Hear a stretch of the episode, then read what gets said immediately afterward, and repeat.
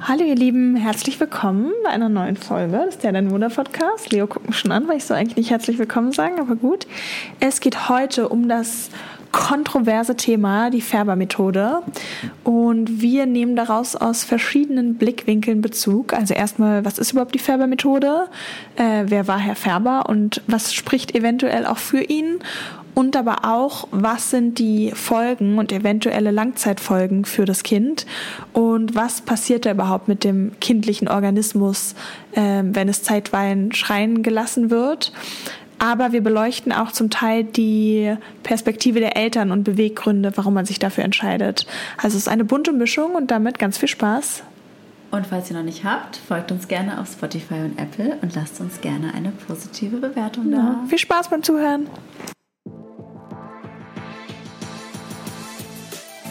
Herzlich willkommen beim Der Deine Mutter Podcast. Ich bin Leo. Und ich bin Lulu. Jeden Dienstag dein Podcast für die perfekt und perfekte Mutti. Und damit nimm's locker und ganz viel Spaß bei der Folge.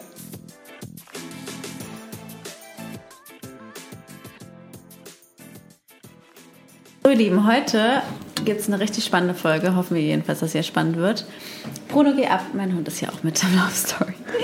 Ich freue mich persönlich auch sehr auf die Folge, weil ich glaube, ich habe noch nie so viel für eine Folge recherchiert, sonst macht das ja immer Lulu. Deswegen ja. ich fühle mich heute sehr als Experte. Wie war denn deine Erfahrung mit Google Scholar? Das, äh, das war keine Erfahrung, kann ich, das habe ich nicht gewählt. Das war mir zu kompliziert. Das heißt, meine, meine Ergebnisse der Recherche beruhen sich auf normales Google. okay. Aber ich habe nee, hab voll viel gefunden. Und zwar geht es heute um das Thema, um die Färbermethode. Auf brigitte.de? Ja, auch, ja. Okay. Aber da ging es um die eigene Erfahrung von einer Brigitte-Journalistin über, ja, weil sie es gemacht hat, war auch ganz spannend. Ja. Nee, aber es geht heute um das Thema, ähm, kann jedes Kind schlafen lernen? Was halten wir von der Färbermethode? Was ist die Färbermethode? Und ist es gut fürs Kind? Hat es Spätfolgen? Das versuchen wir in der Folge aufzuschlüsseln. Mhm. Und bevor wir starten, wollte ich erstmal kurz erklären, was ist die Färbermethode? Willst du es erklären oder soll ich es erklären? Du kannst es gerne erklären. Okay, alles klar. Vor allem, warum, bevor wir starten? Wir starten noch damit, wie du es erklärst. Ja. Ja. Meine ich ja. Wir starten damit, dass ich es erkläre. Ja, aber ich denke immer, jeder weiß ja, was es ist, aber es gibt ja viele, die es vielleicht gar nicht wissen. Ich wollte gerade sagen, ich glaube nicht, dass es alle nee, wissen. Ich, glaube, viele sind so, okay, Färbermethode, aber wenn du dich damit nie auseinandergesetzt weißt hast, du, dann weißt du oder assoziierst du damit vielleicht, okay, Kind immer schreien lassen, aber was es konkret ist, weißt du nicht. Und wenn du fertig erklärt hast, würde ich auch gerne was zu Herrn Färber sagen. Genau, okay. Also, erstmal muss man ja sagen, dass dieses ganze Färbermethode auch viele andere Begriffe hat. Man sagt dazu auch Schlaftraining oder auf mhm. Englisch Sleep Training, Cry It Out Method. Und zum Beispiel Schlaftraining. Es gibt auch ganz viele abgewandelte Formen von einem Schlaftraining, aber eigentlich ist es meistens irgendwie mit der Färbermethode verknüpft. Es gibt davon dann immer noch Abweichungen und leichtere, bedürfnisorientierte, in Anführungsstrichen, Methoden. Aber an sich ist es dieselbe Methode. Und die Färbermethode besagt, du sagst ja gleich was zum, zum Erfinder, sag ich jetzt mal, ähm, da geht es darum, dass man sein Kind äh, drowsy but awake, sagt man auf Englisch, also mhm. quasi noch in einem wachen, aber müden Zustand, liebevoll, auch mit einem schönen gute Nacht-Ritual, also es soll alles auch schon liebevoll sein, ins Bett legt, aber dann quasi das Licht ausmacht und aus dem Zimmer geht und das Kind alleine im Zimmer lässt. Mhm. Und dann wird jedes Kind, und das fängt man an so mit sechs Monaten, wobei ich auch Familien kenne, die das schon mit vier Monaten angefangen mhm. haben. Oder auch, wie man in Frankreich, wie wir auch mitbekommen haben, teilweise schon mit zwei Monaten. Ja. Und das Prinzip ist aber dasselbe. Jedes Kind wird dann natürlich irgendwann anfangen zu schreien. Klar. Und dann lässt man das Kind quasi kontrolliert schreien. Und dann gibt es dann so verschiedene Abstände, wann du reingehen darfst. Also du darfst, wenn du anfängst, glaube ich, erstmal direkt reingehen, aber am nächsten Tag dann erst nach drei, drei Minuten, Minuten, fünf, fünf Minuten, zehn, ne? genau, nach gewissen Abständen. Und das Wichtige ist, dass du quasi, wenn du ins Zimmer gehst, dass du das Kind nicht rausnehmen darfst, du darfst, nicht, du darfst das Kind nicht tragen, nicht schaukeln, nicht singen, teilweise sogar nicht mal anfassen. Also manche legen vielleicht mal kurz die Hand auf den Bauch, aber im Endeffekt geht es darum, das Kind alleine im Bett zu lassen mit und warum? Weil das Kind so in Anführungszeichen lernen soll, alleine einzuschlafen. Und diese Färbermethode funktioniert auch. Also in, in der Studie wurden 2500 Kinder untersucht und in 94 Prozent der Fälle hat es auch funktioniert. Die Frage, warum funktioniert es, dazu kommen wir gleich, aber vielleicht will Lulu erstmal was zum Thema, zu, äh, zum, zum Herr Färber sagen. Mhm, genau, ich hätte auch noch was dazu gesagt, warum es funktioniert. Ja. Ähm, aber erstmal, also ich glaube, bevor wir was zu ihm sagen, ist es doch nochmal besser zu erklären, warum es funktioniert. Ja. Und die Färbermethode wird ja auch synonym als Extinktions... Ja, habe ich glaube ich richtig ausgesprochen. Extinktionsmethode. Du schön abgelesen. ähm, betitelt, was ja so viel ist. Extinktion ist ja Auslöschung. Und das finde ich ist schon irgendwie ein krasser Begriff erstmal. Aber es geht halt um die Auslöschung des Schreiverhaltens des Säuglings. Ja. Und im Prinzip, was da ja eigentlich passiert, ich hoffe, ich greife jetzt deinen Punkt nicht vorweg, aber du kannst ja ergänzen, ja, ähm, ist eigentlich, was wir alle kennen, und zwar der Pavlovsche Hund. Der was? Der Pavlovsche Hund. Der Pavlovsche Hund? was? Der Pavlovsche Hund? Das ist das, was ich verstanden habe. Der Pavlovsche Hund. Was? Das kann doch nicht dein Ernst sein. Ich keine Ahnung, wovon du redest. Bio-Unterricht oder so? Elfte, zehnte Klasse? Oder warst du schon? Da war ich schon auf der Realschule. Also bitte, bitte, bitte poste diesen Ausschnitt. Okay. Und bitte eine Umfrage, wer schon in seinem Leben was von dem Pavloschen Hund gehört hat. Also Pavlosche Hund ist das ähm, Paradebeispiel von Pavlov der das quasi erforscht hat, und zwar die klassische Konditionierung. Mhm. Das heißt, du verknüpfst quasi einen Reiz äh, mit etwas anderem. Also äh, beim Pavlovschen Hund ist es so, du koppelst quasi, also du gibst dem Hund Essen und dabei klingelt eine Glocke hm. und er kriegt Speichelfluss, Essen und so ja. weiter. Und das trainierst du und irgendwann klingelt nur noch die Glocke und der Hund hat Speichelfluss, genau. weil er weiß, es kommt Essen. Ja. Das ist klassische Konditionierung. Ja. Und wir wissen, dass es klassische Konditionierung ist, wegen Herrn Pavlov und ja. seinem Pavlovschen Hund. Okay. Also Alles wirklich, klar. das ist, also das würde ich sagen, ist ein also ich will mich nicht aus dem Fenster lehnen, aber ich würde sagen, das ist wirklich Allgemeinbildung. Schön für dich. okay, also alle, die es nicht kennen. Ich mache natürlich immer Spaß. Lulu, ein bisschen Lulu, auf. Lulu judgt euch gerade, falls ihr es nicht wisst. Die judgt euch. Nein, ich mache das alles aus. Nein, natürlich nicht, um Gottes ja, ja. Willen. Und du weißt, ich mache auch nur mit dir Spaß. Aber ich bin trotzdem gespannt, ob ihr das kennt. Ähm, ja, auf jeden Fall. Es ist im Prinzip, aber klassische Konditionierung, das kennst du. Ja, Quasi, ja. Dass man, genau, ja, ein Reiz konditioniert und so. Ja. ja. Siehst du? Also kennst du es ja eigentlich doch. Ähm, vielleicht hast du auch nicht einfach aufgepasst im Biounterricht. Ja. ja, wahrscheinlich nicht, weil anderen Dingen beschäftigt. ähm, genau, dazu muss man sagen, es funktioniert, weil es ist nichts anderes als klassische Konditionierung. Das Kind weiß halt. Ja, das Kind resigniert da ja auch kommt einfach, nichts. oder? Genau, also aber das ist auch im, im Prinzip auf. ein Lernprozess. Genau, es gibt auf. Es wird quasi konditioniert dass das Schreien das normalerweise nicht, ist ja bringt. das es Kind schreit, nichts. jemand kommt genau. und dann hörst du es halt auf, weil dieser Reiz wird quasi unterbrochen, genau. weil du weinst, aber es kommt niemand. Und Färber hat es halt ja an sich für Babys entwickelt, die mindestens sechs Monate sind, ja. weil heute machen heutzutage machen es viele, die erst ein, zwei, drei, vier Monate alt sind. Färber hat gesagt, okay, ab sechs Monaten und ähm, ich persönlich, wir können ja auch später auf unsere Meinung, würde diese Methode nie ausführen. Aber ein Punkt, der zumindest ein bisschen für Färber spricht, weil alle ihn ja auch immer so verteufeln, ja. der war ja eigentlich Arzt, ähm, Kinderarzt ist, dass diese Methode für den Notfall entwickelt wurde. Genau. Das heißt, das er wurde für Punkt. Eltern entwickelt, ja. die so fertig sind ja. und die gar nicht mehr schlafen konnten. Und dann hat er eben diesen Eltern ja quasi diese Methode ans Herz gelegt. Und da ist halt auch die Frage, wenn du, keine Ahnung, eine krasse Depression hast oder ein Schreibaby, was 23 Stunden am Stück schreit oder so, dann ist so die Frage, was ist Kosten-Nutzen? Bist du dann eine bessere Mutter, wenn dein Kind, weißt du, wenn du da irgendwie diese Methode anwendest, aber dafür vielleicht ein bisschen Schlaf kriegst und am Rest des Tages eine ja. bessere Mutter bist oder nicht? Ich weiß dazu selber keine ja. Antwort.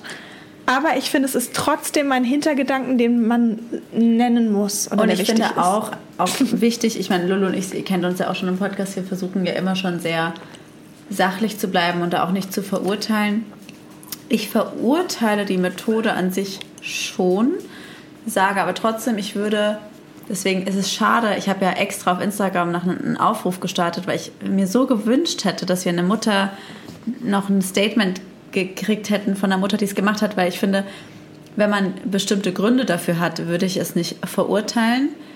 Ich muss aber schon sagen, dass ich es verurteile, wenn man es einfach so macht, weil man einfach seine Ruhe haben will. Und das verstehe ich nicht so ganz, wie man das dann machen kann. Aber ich finde auch, es gibt Gründe, man sollte, bevor man verurteilt, sich erstmal die Gründe anhören. Genau, sehe ich eins zu eins so. Und was du gerade sagst, wenn man mal seine Ruhe haben will, ich glaube, viele haben vielleicht schon mal kurz ihr Kind schreien lassen, wenn sie ihre Ruhe haben wollte. Ja. Und davon meine ich Extremsituationen, wenn du nervlich anderes, so am ja. Ende bist. Genau, und damit meine ich wirklich Extremsituationen. Und das kann ich sehr gut nachvollziehen, weil ich war auch schon an Extremsituationen. ich kann das auch. Und ich bin auch schon mal aus dem okay. Raum gegangen, Soll man ja auch mich machen. abreagieren, genau, weil ich nicht mehr konnte. Aber der Unterschied ist ja, bei so einer Methode machst du es ja wirklich kontinuierlich über einen Zeitraum, glaube ich, von mindestens zwei Wochen. Ja, ich glaube, das heißt, dauert nur weniger, ja glaube ich sogar, weil meistens weniger. Ist, es funktioniert ja leider Gottes so gut, dass es meistens nach ein paar Tagen Ruhe hat.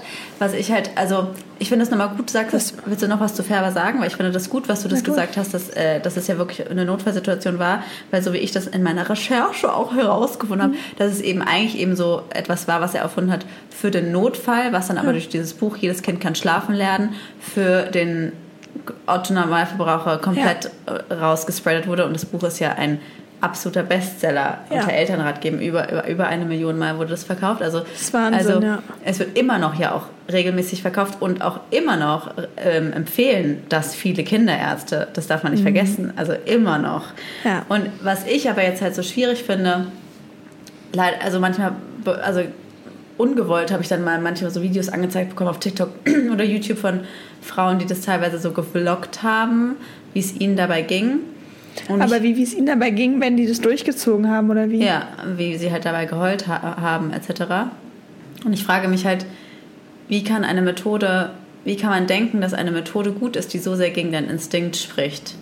Weil ein Schreien, es ist ja ein ganz ganz natürlicher Instinkt als Mutter oder auch generell als Mensch, jeder Mensch, ja, zu reagieren. Aber das sagst du jetzt so leichtfertig, ich ja auch, weil wir ganz anders sozialisiert werden und weil wir ja auch in einem Raum aufgewachsen ja. ist, wo man so weit ist, dass man ja, dass man einfach genau weiß, dass es nicht gut ist und gefährlich und so weiter. Ja. Aber wenn du dir vorstellst, früher als, keine Ahnung, unsere Eltern geboren wurden, ja. da war das häufig noch so ähm, mit, ja, ihr müsst unbedingt das Kind schreien lassen, das ist wichtig, ja. das stärkt die Lungen stärkt oder die so. Lungen, ja. Und wenn ihr das von jedem eingetrichtert wird, wir beide sagen ja auch oft, oh, wir wissen gar nicht, was wir da machen sollen oder wie man erziehen soll oder sonst wie und irgendwie weißt du, lehnt man sich ja auch an Leitbilder, die man sonst so hat. Jetzt ist es gerade ja auch in bedürfnisorientiert zu sein, ja. aber trotzdem klare Grenzen zu setzen. Ja. Und who knows, vielleicht ist in 50 Jahren eine neue Strömung, die sagt, Grenzen setzen ist ganz falsch, Kinder ja. bestimmen. Weißt du, und ich, man ist, glaube ich, immer ein bisschen dadurch beeinflusst. Und wären wir vor 50 Jahren geboren, wo es ja viele Leute auch einfach gar nicht, ich glaube, da gab es in dem Sinne nicht die Färbermethode, aber da gab es ja durchaus dieses, die ganze Nacht schreien lassen. Ja wahrscheinlich hätten wir es genauso gemacht, wenn es alle machen. Ja. Ich finde auch ja generell das Thema und deswegen, ich versuche ja auch, deswegen finde ich die Folge auch so spannend, weil ich an sich schon per se total dagegen bin, mhm. was? Dass ich bin da an sich wirklich per se dagegen und würde sagen, ich habe an sich schon eine sehr starke Meinung da, mhm. und finde das ehrlich gesagt ganz schlimm, wenn man das macht und kann ja. das gar nicht nachvollziehen und versuche deswegen mir auch Argumente dafür rauszusuchen, mhm. weil ich versuche ja meine Meinung auch irgendwie anhand beider Seiten mhm. irgendwie auszumachen und so wie du sagst, ist es halt auch eine Sache der Sozialisierung. Und ja. ich finde, du kannst ja zum Beispiel auch mit dem Thema Schreien generell sagen, oh Gott, mein Kind schreit und oh Gott, da will ich direkt hingehen. Aber es gibt ja auch Mütter, die tangiert es gar nicht so, dass das Kind schreit, die eher so sind so, was haben die Leute denn immer alles mit dem Thema Schreien? Ein Kind schreit halt mal. Also es ist ja auch mhm. eine Sache, wie du es nimmst. Oder wie wir ja in der Frankreich-Folge, was ich super spannend auch fand, mhm, erfahren haben, in Frankreich lassen ja, würde ich sagen, also die Mehrheit wahrscheinlich, keine Ahnung, kann ich jetzt nicht sagen, ob es so ist, aber die Mehrheit ja. ihre Kinder ab einem sehr frühen Alter schreien, damit sie durchschlafen. Ja. Und die Mütter weinen wahrscheinlich nicht alle dabei, weil es mhm. alle machen und es ganz normal mhm. ist und du dann vielleicht das gar nicht als so schlimm empfindest. Also, ja. weil du es eben so gewöhnt bist. Ja, das und dann frage ich mich eben manchmal, ist es so schlimm, weil alle Franzosen haben ja auch keinen psychischen Schaden. Mhm. Und Na gut, kein psychischen Schaden, aber was mir nochmal bewusst geworden in ähm, dem Interview mit unserer Frankreich-Folge, dass sie ja schon meinte, dass halt die Kinder eine deutlich distanziertere Beziehung zu ihren Eltern haben. Also dass auch ihr Mann, der in Frankreich aufgewachsen ist, ja. ein viel distanzierteres Verhältnis hat zu den Eltern. Ja. Und das ja auch häufig, finde ich, sich körperlich äußert. Klingt so blöd, mhm. aber dass in den Kulturen man ja vielleicht auch die Eltern weniger umarmt, da weniger innig ist. Und das ist ja schon auch was, was in der westlichen Kultur immer stärker so ist. Also ja. wir kommunizieren ganz, ganz viel mit den Kindern, also reden genau. ganz viel face to face. Ähm, aber wir machen nicht mehr so viel mit Körpersprache, wie es ja zum Beispiel auch in deiner Kultur oder bei den Südamerikanern ja. ist, die ja. ja. viel körperbezogener sind, ja. sondern wir sind ja sehr gehen ja sehr auf den Intellekt, sage ich mal, schon früh und erklären alles, was wir auch in dem Interview mit Katja Saalfrank so gut hatten, dass man eigentlich weniger erklären sollte, das, sondern das mehr zeigen oder in einer Art und Weise macht. Also wenn ich mich hinstelle und sage, hey, so geht es aber nicht und das musst du so und so verstehen. Ja. Oder halt runtergehe, das Kind erstmal irgendwie auf den Schoß nehme, weil Kinder, wenn sie quasi auch da in der körperlichen Verbindung sind, sind häufig viel aufnahmefähiger ja. und sagen so, pass auf, ähm, hast du, glaube ich, nicht richtig gesehen oder so ja. weiter, aber ich wollte dir nur erklären, also immer auf die Art und Weise auch zu achten. Ja. Was mich aber jetzt interessiert, so aus der psychologischen Sicht, weil ich habe auch ähm, dann zum Beispiel der Professor Dr. Klaus E. Grossmann, ja. ich zitiere, weil zu dem Thema Schreien, was wir gerade gesagt haben, dass man, manche Leute vielleicht das einfach auch gar nicht so schlimm finden, dass Kinder schreien und er denkt, naja, schreit's halt, ne? Ja. Aber das Weinen ist im Endeffekt ein Notsignal, ja. das die Natur so intensiv ausgestaltet hat, damit wir Erwachsenen uns nicht daran gewöhnen und, und uns um die Kinder kümmern. Und das kann ja jeder nachvollziehen. Ein ja. Schreien triggert dich ja so enorm, dass ja. du ja instinktiv dem Kind helfen möchtest. Und man darf ja auch nicht vergessen, dass ein Kind, und darum geht es ja auch in der ganzen Kritik bei, um, um die Färbermethode, werden wir im Urwald würde ein Kind nicht überleben, wenn es alleine irgendwo Klar. gelassen wird. Es schreit ja aus ja, nicht Todes... Nicht nur im Urwald, auch hier in überall. Deutschland, wenn ja. das Kind lässt. ja, aber es schreit ja aus Todesangst, weil es mhm. eben alleine nicht überlebensfähig ist und das Kind ja die Nähe und die Geborgenheit mhm. der Bindungsperson braucht. Und wenn keiner kommt, denkt das Kind ja am Ende, ich muss sterben, weil es ist, also, also, es ist, also ich denke, es Dann wird es ja auch sterben. Es würde ja auch sterben. Also, ja. Und das muss man sich immer überlegen, mit was, in was für eine Situation man das Kind auch bringt. Und auch was das gleiche ja mit Körpernähe. Es gab doch mal ja. dieses schreckliche Experiment, müsst ihr mal nachgucken, wie es wirklich stattgefunden hat oder ob das, wie das war. Aber dass Kinder irgendwie körperlich gar nicht berührt wurden und angefasst wurden mhm. und die sind ja, glaube ich, auch dann verstorben. Genau, eben. Und ich sag mal, das Kind lernt ja, dass auf seinen Schreien nicht gehört wird und es lernt dann, also es ist resigniert nicht nur, sondern es lernt, mein Kommunikationskanal funktioniert anscheinend nicht. Kommunikationskanal nicht und vor allem meine Bedürfnisse werden, werden nicht, gesehen und gehört und werden nicht gestillt. Und da frage ich mich jetzt eben an und dich als Psychologin. Was denkst du, weil die Sache ist ja, es gibt ja die Studienlage, ist ja super schlecht, wenn es über die Färbermethode geht. Du hast ja recherchiert, ich habe recherchiert und du hättest, hast wahrscheinlich viel besser recherchiert als ich. Es gibt ja keine wirklichen Studien dazu. Es gibt eine aus, australische Studie, ja. die, glaube ich, nur 42 Kinder untersucht hat die keine Auswirkungen der Färbermethode festgestellt hat. Auf was? Also äh, die haben den Cortisol-Level äh, ja. gemessen des Kindes und der Mutter mhm. und die haben natürlich bei der Färbermethode ganz klar gesehen, dass die, der Cortisol-Level der Mutter ansteigt, aber des Kindes nicht unbedingt nicht unbedingt. Das wundert mich, Also ja. nicht abends und nicht oben. Also klar, das Kind, mhm. wenn es schreit, natürlich steigt der Cortisol-Level an. Und sie haben nach einem Jahr auch nochmal äh, die sich das Wohl, das das Wohlbefinden des Kindes angeschaut und haben keinen Unterschied gemessen. Aber da ist auch Kritik an der Studie gewesen, dass es halt eben nur 42 Kinder ja, gewesen sind, die so auch eh schon Schlafstörungen hatten. Also es waren 42 mhm. Kinder, die eh schon Schlafstörungen ha hatten, wo man sagen kann, die hatten dann eh wahrscheinlich alle schon auch vorher einen gewissen Cortisol-Level, weil sie eh schon wenig geschlafen genau. haben. Also die Studie ist jetzt nicht so krass aussagekräftig ja. und das ist eigentlich die einzige wirkliche Studie, die es gibt zu dem Thema. Ja, es ist spannend. Also, Aber was ist jetzt dein Gedanke, wenn du jetzt genau. mal so genau. überlegst, von allem, was du jetzt gelernt hast, was denkst du, könnten die Spätfolgen sein? Ja. Oder vielleicht gibt's ja, oder denkst du, vielleicht also, gibt es auch ich keine? Ich glaube, um, um das zu verstehen, weil Spätfolgen ist ja häufig so, ähm, wie sagt man so schön, man kann irgendwie Läuse und auch Flöhe haben. Ja.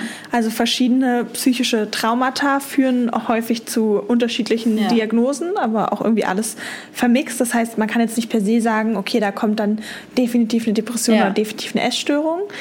Aber wenn man einmal in die Situation geht und sich halt vorstellt, man ist dieses Kind, ja. was sich da irgendwie allein fühlt, was vielleicht Hunger hat, was einfach Nähe braucht und man weint nach der Mutter und Nähe ist ja einfach so ein Grundbedürfnis ja. und niemand kommt, dass ja dieses ja mittlerweile von allen Psychologen auch bestätigte Urvertrauen, was sich in den ersten zwei Jahren bildet, ja massiv ja eingeschränkt wird. Ja. Und das Urvertrauen ist ja wichtig für den Bindungstyp, also dass wir sicher gebunden Ja. sind. Ich habe ja mal diese Bindungstypen aufgeführt.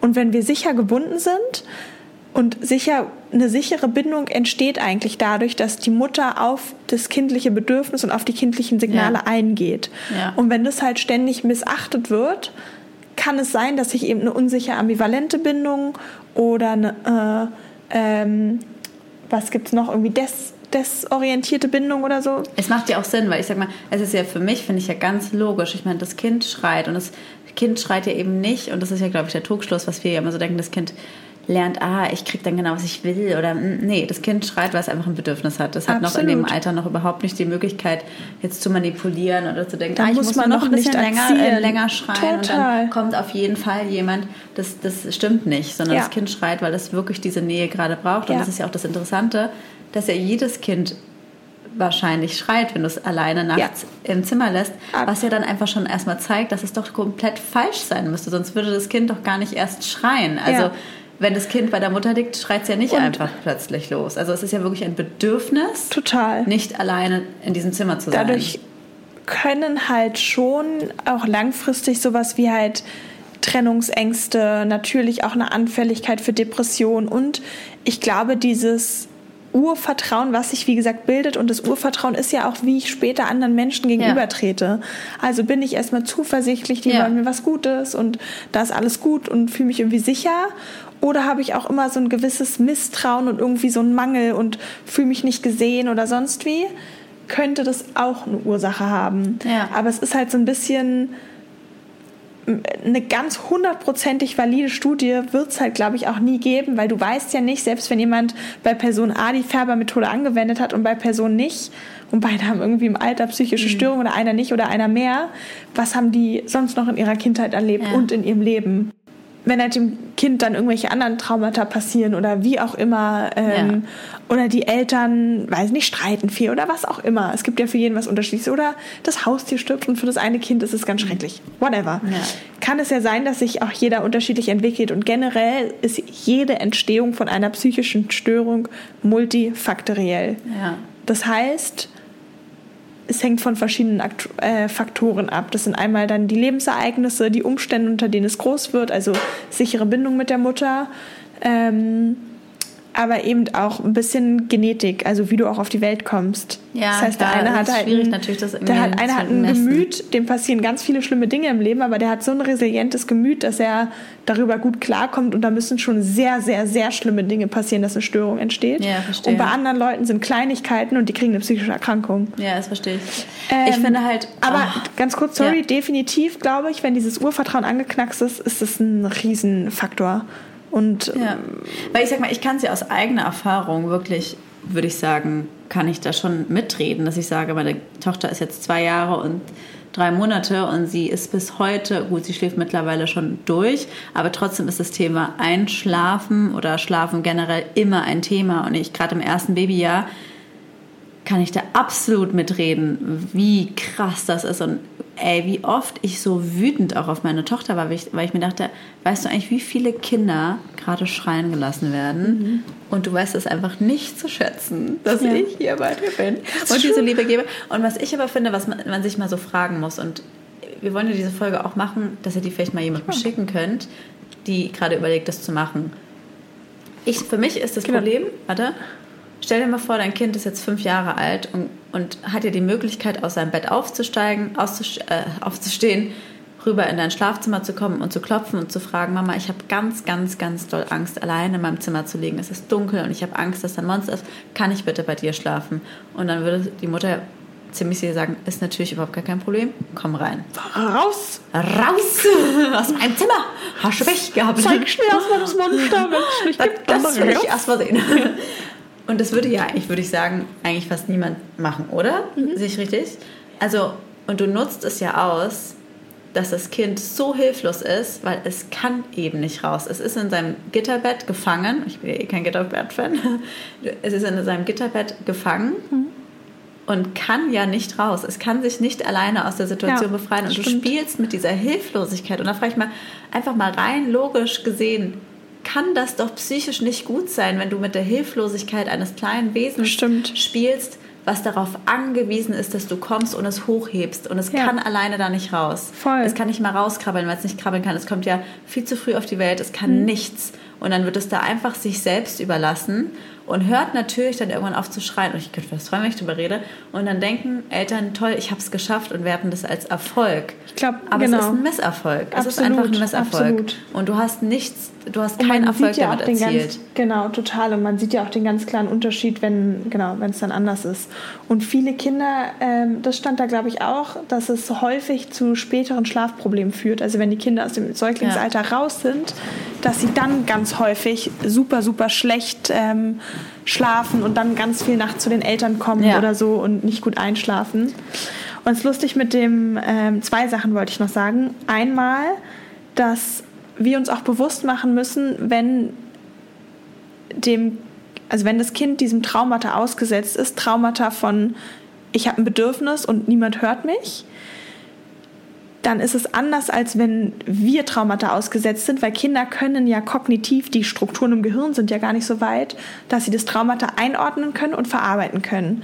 Das heißt, was wir jetzt als Erwachsene können, jemand ist gemein zu dir oder Pi sagt dich, dann hast du ja die kognitive Reife zu sagen, okay, der Typ hat ein Thema mit sich oder er ist einfach nur gemein, ich bin traurig, was hat nichts mit mir zu tun. Wir sind quasi kognitiv so weit, dass wir blöde Dinge verarbeiten können. Aber Kinder können das nicht. Das heißt, das Einzige, was sich abspeichert, ist diese tiefe Angst und dieses tiefe, wenn ich ein Bedürfnis habe, kommt niemand. Und Ja. das ist halt so traurig, dass ja Kinder mit mir? nicht. Und die denken ja immer, sie sind Was ist schuld. Das heißt, mit dir? warum, warum kommt niemand zu mir? Was, was habe ich falsch gemacht? Genau. Und gleichzeitig, wo du gerade darüber berichtet hast, finde ich es auch spannend, weil mein ähm, älterer Sohn, der jetzt ja schon länger trocken ist, ähm, muss dann nachts oft auf Toilette, weil er halt super viel trinkt abends. Und manchmal finde ich es so spannend, weil super oft um elf oder so geht er nochmal auf Toilette oder auch manchmal nachts um drei oder morgens Ja. um sechs. Und ich finde es so spannend, weil er geht immer irgendwie bei uns aufs Klo, geht dann halt Pipi, spült und geht dann sofort wieder zurück in sein Bett Mhm. und macht keinen Mucks. Manchmal sagen wir auch, hey, Schatz, also sein Ja. Namen. Aber er kommt nicht. Und dann dachte ich mir, das finde ich voll mutig, dass er sich nachts traut. Er hat ja auch ein Hochbett. Zwei, dreimal die Nacht alleine aus dem Hochbett runterzugehen, krass. auf die Toilette und wieder zurück, weil selbst ich habe manchmal Schiss, Ja. nachts auf die Toilette zu gehen. Und dann ist es manchmal so richtig so, Aber das Lustigste ist ja auch, wie du aber sie meintest, ich habe eine Überraschung für dich. Und er hat sich voll gefreut und so, Hm. du darfst heute bei Mama im Bett schlafen. Und er so, oh nee. ich will, dann meint er zu mir, ich will eine andere Überraschung. Ich will lieber eine andere Überraschung. Naja. Aber was ich auch noch ja, sagen sag. wollte mit dem Gitterbett, ich war ja, ich bin ja schon, muss ich sagen, eigentlich ein Gitterbett-Fan. Ich ja verstehe voll total den okay. Punkt. was Ich sag gut ja nicht, war. dass Gitterbett per se Und scheiße jetzt haben Ich wir ja ein Hochbett, hast Ja. du ja gesehen jetzt, ne? Ja. Nee, ich habe es Ähm, ehrlich gesagt noch nicht live Nee? gesehen. Ach krass. Und auf jeden Fall ist es, dieses Hochbett ist quasi wie ein Montessori-Bett, also du kannst raus und dann dachte ich mir erst so bei meinem kleinen Sohn Mist, halt wie das wird, weil jetzt kann er immer raus. Raus. Aber macht er nicht, ne? Ähm, aber nee, legst ihn echt hin und der bleibt da wie ein Stein. Er ist nie ausgestiegen. Eben, ich sag mal, Gitterbett, sagst du ja selber, es, ist, es, es kann ja auch positive Dinge haben, meine Begrenzungen haben und eben nicht einfach raus zu können. Aber es geht ja eben um das Thema, Aber es geht ja auch darum, wie nah bist Wie- du. Und wir genau. haben ja immer Händchen gehalten oder ich lag Oder ja am Anfang immer oder- mit drin. genau. Es gab ja quasi nie diesen, diesen Mangel. Und ich kann nur an alle sagen, die zwei Kinder haben wirklich im, also ich kann nur empfehlen, dass sich die Kinder ein Kinderzimmer teilen. Wir haben auch nur ein Kinderzimmer, also wir haben auch keine Ja. Wahl. Aber wenn jetzt, wo halt meine Kids in einem Zimmer schlafen, das war ja lange nicht so, hat man wirklich morgens als Eltern nochmal eine halbe Stunde, Krass. eine Stunde Ruhe, weil dann mein älterer Sohn halt den Schlafsack von dem Kleinen aufmacht, dass er halt sich dann bewegen kann. Süß. Und dann spielen die nochmal eine halbe Stunde und Super. irgendwann kommen die halt dann rüber dem Dings und das ist echt, also kann ich nur jedem empfehlen.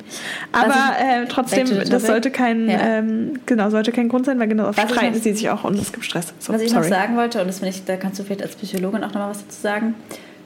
Ähm, ich habe mich ja auch mit Eltern unterhalten und ich kenne auch ein paar Leute, die das gemacht haben, die dann natürlich so sind, naja, aber du würdest ja merken, wenn dein Kind irgendwie da jetzt ein, traumatisiert ist. Aber die Eltern berichten ja, dass das Kind am nächsten Morgen total happy aufwacht und total glücklich und gut schläft. Und das ist ja auch so eine Argument der Färbermethode. So, du musst deinem Kind die Möglichkeit doch geben, gut zu schlafen, weil Schlaf ist ja wichtig und es muss ja durchschlafen. Und die Kinder sind ja oft ganz glücklich. Und dann kannst du ja vielleicht als Psychologe nochmal sagen, dieser Trugschluss, dass immer glücklichen Kindes. Das genau. ist ja gar nicht so also erstmal Schwachsinn, weil ich finde, Kinder haben ja generell ein glückliches Gemüt. Ja. Ich habe noch nie ein Kind erlebt, was nur traurig und nur ja. schlecht drauf ist. So Traumata speichern sich ja ab. Ähm, und des Weiteren, das ist nämlich auch ein Trugschluss, dass Kinder, die überangepasst sind, also die besonders lieb sind und wenn die Mama sagt, mach mal dies und das, alles ganz lieb machen, ist naja, ein Warnsignal ist auch falsch, weil, weil es gibt auch solche und solche Kinder, Gemüt, Gemüt, genau. Ja. Aber grundsätzlich ist es gar nicht so, dass man sagt, das ist psychologisch sehr unauffällig, sondern ja. da würde eigentlich eher die psychologischen Alarmglocken angehen, ja. weil es ist ganz typisch, dass Kinder auch mal rebellieren und Dinge nicht wollen. Ja. Und es zeugt halt davon, dass sie halt das Urvertrauen oder auch das Vertrauen haben, auch wenn ich schlechte Laune habe und mich von meiner schlimmsten Seite in Anführungsstrichen zeige, liebt mich Mama. Ja. Und bei extrem überangepassten Kindern, die würden quasi alles tun und sich so stark anpassen, um die Liebe und die Gunst der Eltern zu kriegen. Also nur, ja. dass man sich das manchmal auch bewusst macht. Ja. Ja, ne, das dass das halt ein Trugschluss ist und genau das Gleiche ist. Ähm, letztens auch eine Freundin und quasi gar nicht böse gemeint, weil das wusste sie einfach nicht, ja. aber sie meinte, ja, sie hat halt ein Baby und im Prinzip im Baby ist eh egal, wem es auf dem Arm hat, weil es ist bei jedem okay. Ja. Und ähm, sie kann es quasi an jeden abgeben, so ja. betreuungsmäßig. Ja. Und auch wenn sie jetzt in die Kita gehen würde in ein paar Monaten, würde es gar nicht stören, weil es ist eh bei jedem glücklich, erkennt gar nicht die Mutter. Und das ist ja auch ein Trugschluss, weil gerade ja. in dem Alter spüren ja Kinder sehr stark, wo sie sind und mit wem sie sind. Mhm. Und auch wenn es einem vermeintlich so vorkommt, dass die Eingewöhnung eines Kindes mit zwei oder so deutlich schwieriger ist, weil das Kind ja. schon mehr auf die Mama bezogen ist, hat das Kind ganz andere Strategien, Abschied zu nehmen und auch zu wissen, dass die Mama wiederkommt, ja. als mit wenigen Monaten. Ja, das stimmt. Ja. Obwohl das Kind, obwohl recht. dann die Trennung leichter ist, weil wenn du mir deine sechs Monate alte Natürlich. Tochter gegeben hast, und ich war mit den spazieren, hat, hat sie es in Anführungsstrichen auch nicht gejuckt. Genau. Und natürlich juckt sie es auch nicht, wenn ich mal ja. eine Stunde oder so da nehme, aber es geht ja darum, wenn du jetzt dein Kind von morgens bis abends ja. zu tausend verschiedenen Leuten geben ja. würdest, weil du vielleicht naiverweise denkst oder es auch gar nicht weißt, es ist ja eh überall gleich glücklich. Ja, ja, ja, ja. Oder verstehe schon, was du meinst. Nee, eben. Also das ist ja halt eben so der Trugschluss und ich finde, was man sich einfach nochmal vor Augen führen muss, ich glaube, korrigiere mich, wenn ich falsch liege, aber ich glaube, es gibt keine Mutter, die diese Färbermethode oder generell ein Schlaftraining, wie gesagt, nochmal, es gibt davon ja auch Abwandlungen. Ich weiß noch, dass zum Beispiel mir auch, als ich so dieses Thema mit Schlafen hatte, ich habe ja mit jedem darüber geredet, weil, und manche Leute waren ja auch einfach so, so, lass es schreien. Oder zum Beispiel auch, deswegen finde ich es auch schwierig, es zu verurteilen, weil ich kenne wirklich auch Mütter, die es gemacht haben, die ich wirklich als Mutter an sich total bewundere und die tolle Mütter sind, die es wundervoll sind. Und es gibt ja auch im, ähm, es gibt ja auch irgendwie Abstufungen. Ich habe dir doch auch mal dieses Buch ja. gegeben, dieses Warum französische Kinder genau. keine Nervensägen sind. Ja. Und die schreibt ja auch von einer La Pause, wie sie es nennt, ja. also kurze Pause. Das ist und ja auch da geht es anderes. um fünf Sekunden. Ja. Und dieses fünf Sekunden ja. haben wir auch mal gemacht, weil find häufig. Ich auch. Ich finde, es ist ja auch okay, du, du darfst so, dem Kind ja auch mal, finde ich, die Möglichkeit geben, sich, selbst sich zu selber zu genau. beruhigen. Die Möglichkeit geben und ja. wenn es nicht Genau, das finde ich auch vollkommen okay. Aber ich habe schon, weiß ich noch, auch so den Ratschlag bekommen, nicht nur einmal, auch nicht nur von einer Person so. Und ich, ich, ich, ich bin der Person auch nicht böse, aber ich finde trotzdem am Ende, jeder ist anders, jeder hat einen anderen Instinkt, jeder ist eine andere Persönlichkeit und am Ende finde ich, sollte sich jeder irgendwie damit auseinandersetzen und vielleicht unsere Folge hören und dann, wenn sie danach dann noch immer sagt, ich, für mich ist es aber der richtige Weg, dann jeder ist anders, so, dann soll es so sein, aber die mir schon so gesagt haben, so, nee, nee, nee, wenn es mal so, nee, nee, auch nicht anfassen, wirklich, also wirklich auch nicht anfassen, weil dann lernst du wieder mit anfassen, ähm, ich brauche das Anfassen zum Schlafen, also wirklich, mhm. aber die haben auch ganz liebevoll gesagt, so ganz, ganz so, nee, nee, also du kannst vielleicht mal kurz ein bisschen summen oder so, aber, aber nee, nicht anfassen, also, mhm. also, so teilweise hat mir auch immer gesagt, so, nee, auch nicht angucken. Also sonst sind sie dann direkt äh, mit der Aufmerksamkeit bei dir und so. Einfach mhm. kurz äh, mal machen und dann, und dann, und dann so, ne? Aber und für mich hat sich das halt immer so, so, so falsch angefühlt. Und ich mhm. glaube, dass halt, wenn man jetzt wirklich dieses ganz krasse Färber macht, wirklich rausgehen, nicht mal daneben sitzen oder so. Es gibt ja dann eben Abstufungen, dass du noch daneben sitzt oder dies, das ich glaube, es gibt keine Mutter, die das macht, ohne eine Träne zu verdrücken. Und da frage ich mich halt. Aber das weiß ich nicht, weil ich glaube, es kommt auch ein bisschen darauf an, mit welcher Welche? Härte, mit welcher Härte Du erzogen wurdest. du erzogen wurdest. Genau, wenn du Ja. das vielleicht gewohnt bist, dass es auch in deinem Elternhaus, Elternhaus, Aber immer schlimmer hier mit dir. Welche, in welchem, welchem Elternhaus, Elternhaus hast du eigentlich dein Gehirn gelassen? Gut, lassen Ja. wir das mal mit dem Thema Ja. anders. Aber in welchem Elternhaus du groß wirst, Ja. weil man hat doch immer so ein Gefühl für so eine Grundatmosphäre. Ja. Und es gibt doch manchmal auch Mütter oder so, die haben so eine Kühle, vielleicht auch oft Genau, in anderen das habe ich auch mal in der Podcast-Folge gesagt, genau, wo es dann vielleicht einfach normaler da ist. ist. Es dann normal und die sind selber so groß geworden mit einer Ja. Härte, dass sie das auch ihren Kindern eher gegenüberbringen, weil sie halt sind, hey, ich will, dass du halt was wirst und du musst es sehr gut machen und, Und da ist es so da musst normal, du das lernen und so weiter da- und das gehört dazu und das ist auch Ja. ein kulturelles Ding und das darf Ist man, finde ich, so, nicht ich außer Acht weiß. lassen. Es ist ja auch, ich erinnere mich da an eine Folge von Desperate, Desperate Housewife, da ist nämlich auch die, die, die wie heißt die Blonde? Linette, ich Lynette. weiß. Und die lässt ihr Kind auch schreien. Und dann ist die andere Susan vielleicht Genau. zu Hause und ist so, Richtig. Äh, deine, deine Tochter schreit, deine Ja. Tochter schreit. Und die so, und sie war ganz lange so, ja, nee, lass sie, weil die muss es lernen, weil. Genau, und dann war Lynette irgendwann richtig steht- sauer auf und Susan, dass sie genau, hingegangen genau, ist. Genau, und dann war Ja. Lynette auch so, du, bei fünf Kindern äh, Ja. geht's nicht anders. Ja. Und das ist natürlich der Punkt. Natürlich, wenn du vier, fünf Kinder hast, verstehe ich schon, du kannst bei vier, fünf Kindern nicht zwei Jahre nicht schlafen. Äh, Und dann das bei jedem Kind und dann halt eben zehn Jahre. So, ne? Das verstehe ich schon. Aber ich finde trotzdem, wie kann etwas richtig sein, wenn es so vehement gegen deinen Instinkt spricht? Ja. Also wie kann es dann richtig sein, Ja, wenn du stimmt. wenn du dabei weinst, wenn du bitterlich weinst und dein Kind und wenn dein Kind schreit, triggert das ja was in dir und du möchtest ja hingehen. Es ist ja von der Natur so gewollt, dass du dorthin gehst. Wie kann das halt richtig sein? Ja. Und trotzdem, wie du sagst, kulturell, ich kenne, wie gesagt, auch jemanden, der das gemacht hat und die hat auch eine ganz andere Ausstrahlung und eine f- viel kühlere und trotzdem ist sie eine tolle Mutter. Also wie gesagt, ich finde, man darf auch nicht sagen, nur weil jemand jetzt äh. Schlaftraining macht, das dann zu sagen, ah, das, finde ich ist auch falsch. Genau. So, man kann ja sagen, ich Absolut. finde das nicht richtig, aber das macht dich nicht gleich zu einer schlechten Genau. Mutter. Das finde ich auch häufig, dieses. Schwarz-Weiß-Denken. Auch wenn das man geht so nicht. ist, dann- Eben, weil ich finde, wir, eben wie wir auch von Anfang an gesagt haben, wir sind halt so sozialisiert und ähm, für mich und mein Instinkt würde das, also ich bin lieber jetzt seit zwei Jahren und drei Monaten, schla- also habe ich ein Problem mit dem Schlafen, das nehme ich alles in Kauf und es ist mir alles lieber, als mein Kind schlafen zu lassen, weil es sich komplett, alle, alle meine Zellen wehren sich dagegen. Aber wären wir woanders aufgewachsen und selber anders erzogen worden, wäre es für uns vielleicht einfach ganz anders. Natürlich, ich glaube, es wäre so. Wenn wir in deren Schuhen Ja. aufgewachsen sind, wären wir auch so. Jeder hat ja quasi damit Ja. eine Geschichte. Aber ich Und finde, man kann halt- trotzdem ja das auch die, die Dinge Man kann es hinterfragen, und natürlich. hinterfragen und sich aber informieren. viele haben vielleicht auch gar nicht so den Zugang auch manchmal zu Bildung. Ja. Weißt du, wir leben ja auch in der Bubble, Ja. in einer Schicht, in der fast alle gebildet sind, auch wenn sie Ja. den Pavlovschen Hund nicht kennen.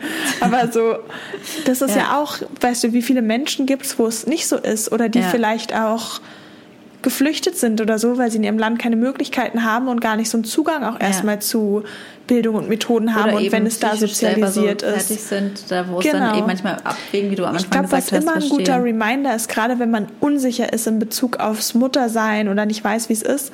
Also A, sage ich ja häufig, sich halt in das Kind hineinversetzen. Wie würde ich mich fühlen, wenn ich jetzt mich in mein Kind hineinversetze und dort liegen würde oder dort Was ich wäre? aber auch manchmal schw- schwierig finde, weil Und- ich finde, als Kind fühlt man sich ja anders als Erwachsener.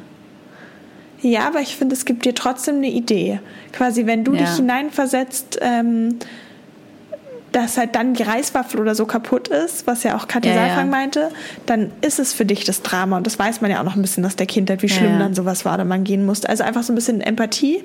Und gleichzeitig, es gibt ja auch Menschen, die halt so super harsh mit ihren Kindern umgehen und Ja. dann zack und da. Und häufig ist ja eher ein Ausdruck dazu, wie man zu sich selbst steht. Also sich vielleicht auch das als Spiegel zu nehmen und zu fragen, okay, irgendwie merke ich, ich bringe da dem Kind so eine Härte gegenüber. Mhm. Wie bin ich denn groß geworden? Oder wo behandle ich mich selbst vielleicht mit so einer Härte? Also wo gehe ich selber mit mir nicht liebevoll um?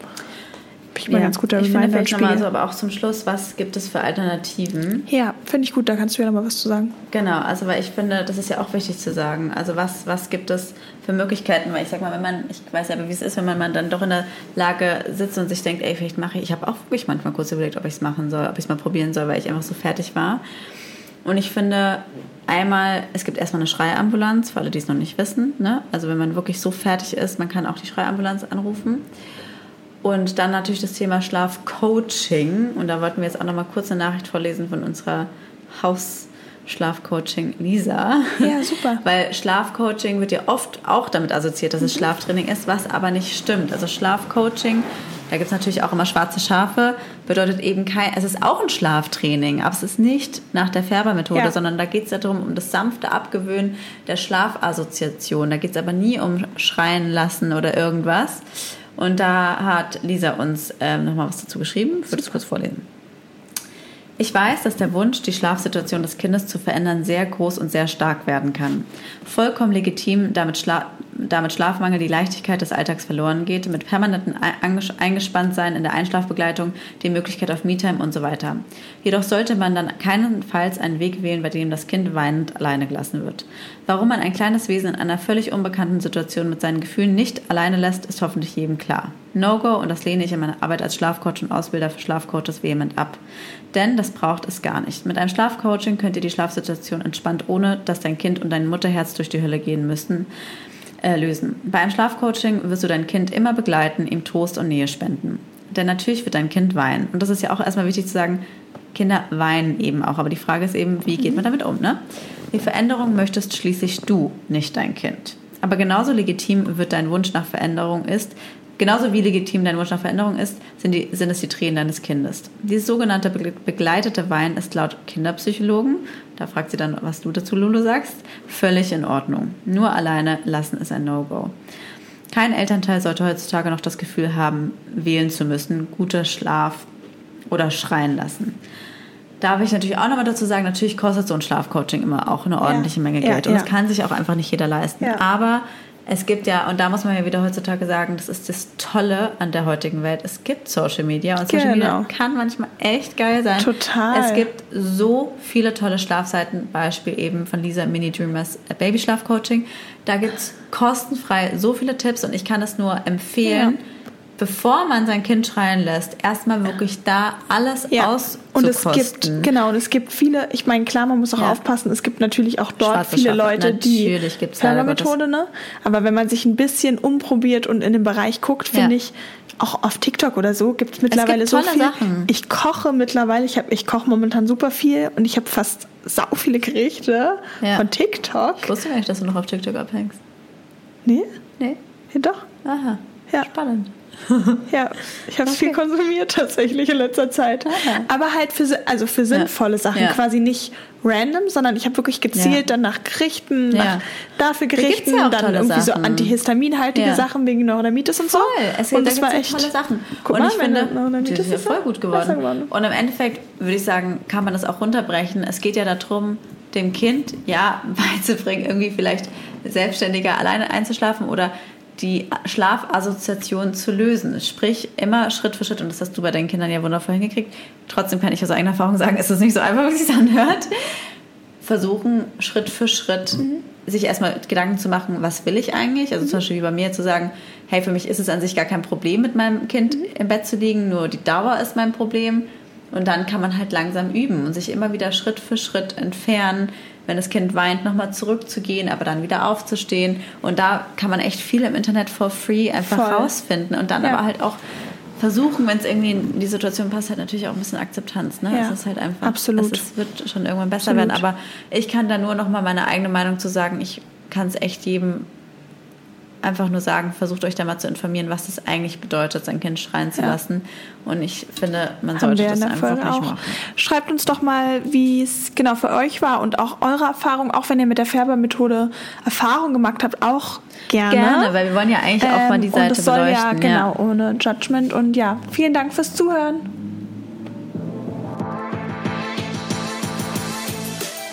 Das war der Der Mutter-Podcast. mit Leo, und Lulu, Luisa. bis zum nächsten Mal.